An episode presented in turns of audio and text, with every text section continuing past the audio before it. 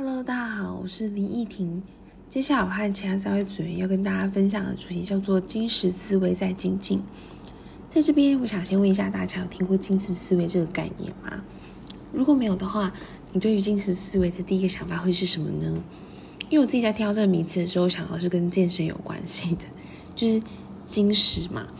可是，在深入了解金石思维的概念之后，我们可以理解到金石思维本身是一种管理的概念。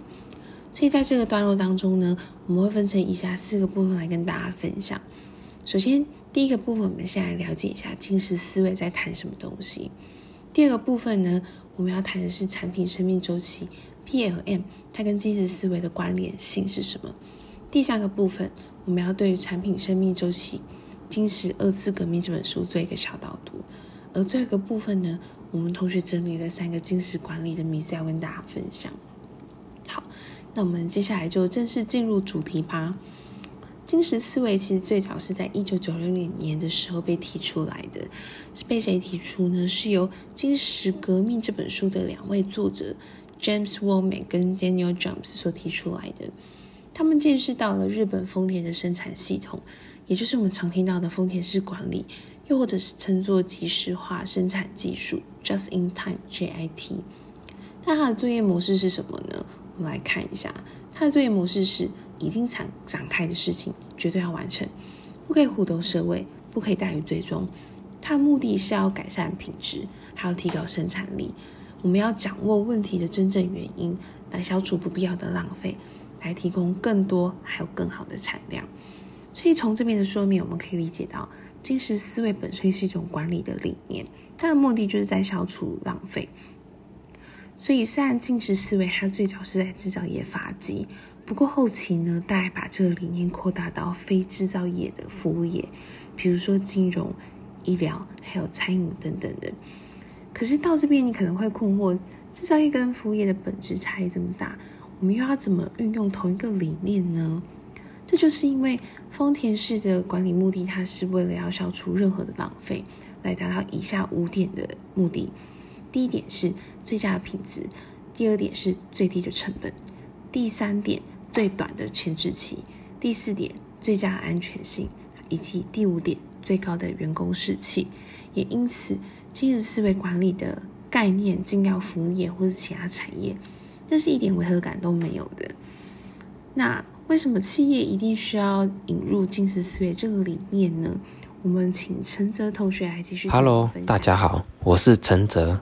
接续前一位易婷同学所讲解的内容，企业需要引入金石思维这个理念呢，主要是因为在企业的规划上，实际上的结果一定会与预期的目标有所落差，甚至导致整个营运将会受到影响，并且降低公司的整个效率。那我们大致上可以把问题分为两种类型，第一种是外显的问题。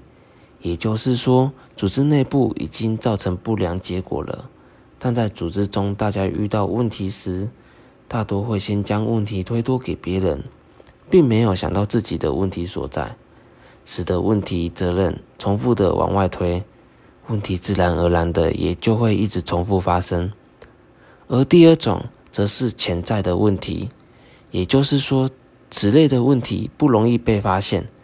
虽然说表面上看起来没什么问题，但随着时间过去，问题会渐渐的浮出水面。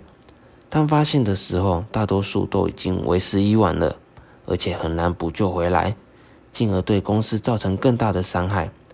资源和成本的消耗会直接导致获利减少。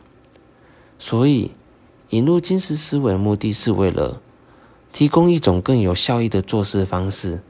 能够以较少的人力、时间和空间成本，以小批量生产，强化产品品质，提供顾客真正需要的东西，进而不断的寻求更好的解决方案，成为顾客的最大价值。那对于企业经营上来说，则是没有任何资源的浪费，使得流程作业顺畅，以最小的支出获得最大的收入。好。在我们了解金石思维的概念之后，我们接着分享产品生命周期与金石思维的关联。那事实上，我们可以把产品生命周期管理称作是金石思维的产物。以下我们会用 PLN 来简称产品生命周期管理。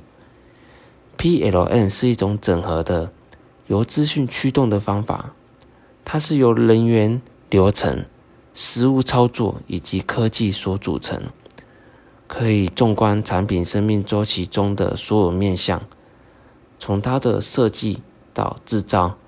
部署及维修，最后在这项产品推出服务并宣布最后报废而告终，也就是一项产品从无到有的完整周期。同时，PLN 也涵盖了组织内部垂直沟通以及水平部门，甚至组织外部的供应链也可以运用资讯系统来避免时间、能源和物料的浪费。由前面的论述，我们可以体验到 PLN 对“金石”二字有着极大的重叠性，因此企业在产品的开发上不得不朝向 PLN 理念发展。又或是我们在第一部分所分享的金石管理，在了解 PLN 在企业内外部的影响因素之后，我们请玉贤同学。来替我们导读一下《产品生命周期管理：二次金石革命》这本书。我是廖玉贤。我们在前面花这么多时间和大家讨论金石思维管理以及产品生命周期管理这两个大概念，其实是在替这本书《产品生命周期管理：二次金石革命》做铺陈。这本书主要提供的方法包括了。你如何利用生命产品周期管理策略来支持你的企业目标，或者让所有员工投入资讯运用以消除浪费？又或者如何使得资讯发挥功效，并妥善利用你的智慧资本来驱动产品生命周期管理系统的环境？接下来，我们来看书中 PLM 如何促使着企业在产品开发上。不得不朝向 PLM 的理念发展，使得 PLM 兴起的十大外部与内部影响的因素。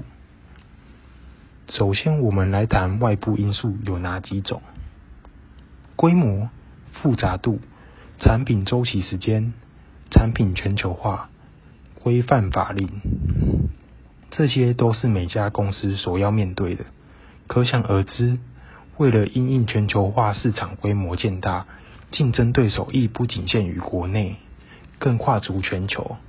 这些都促使公司规模越来越大，加上科技日新月异，产品生命周期的缩短，更加严整的法规，也为了避免资讯的不对等，各环节沟通时间成本的浪费，PLM 是必然产生的结果。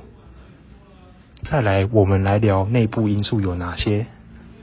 生产力、创新、协同合作、品质提高、收益与成本，这些内部因素可以说是 POM 内的核心环节。减少跨部门沟通上及原先资本传递的时间成本，便可以提升生产力。同时，国际化零时差的可促成协同合作及产品创新。品质上的规模变更，更可以及时的调整。降低因资讯不对等导致的问题。最后，在面对这个主题时，钟汉整理了以下常见迷思，供大家参考。我是钟汉，接下来要跟大家谈三个关于金石管理的迷思。第一个迷思：我的公司体质良好，不需要金石。但是在目前中美贸易战之下，提升关税，薪资逐年成长。强势客户要求降价等问题，每年总有很多原因提高你的成本。一旦毛利成长速度低于成本的成长，即使你营收再增加，获利依旧会下滑。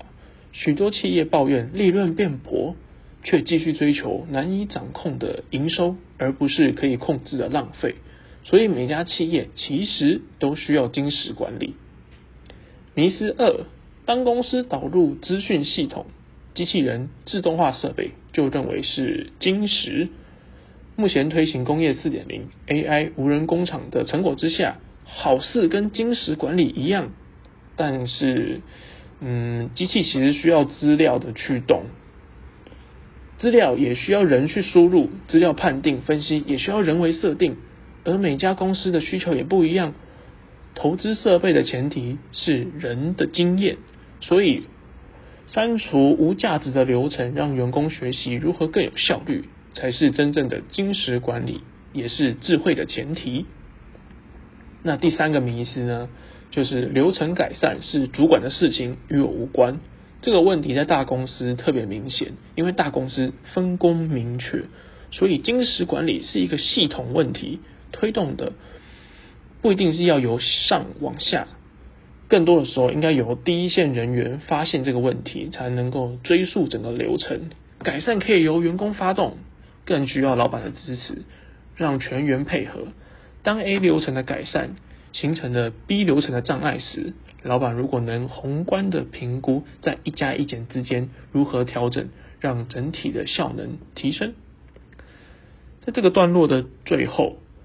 我想把重点放在第三个迷失，也就是改善流程是主管的事，与我无关。我认为这个事情哦，其实跟大家听到的蝴蝶效应是同一个概念。主观的认定某件事情有没有与你相关，而不去改变，会忽略了问题本身所影响的层面以及深广度。大家可以尝试从审视自己开始，借由改变自己的行为以及保持开放的心态。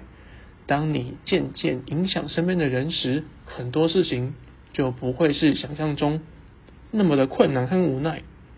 最后，我送给大家一句我自己很喜欢的名言：“Be the change you want to see in the world。”谢谢大家，我是钟汉，我们下次见。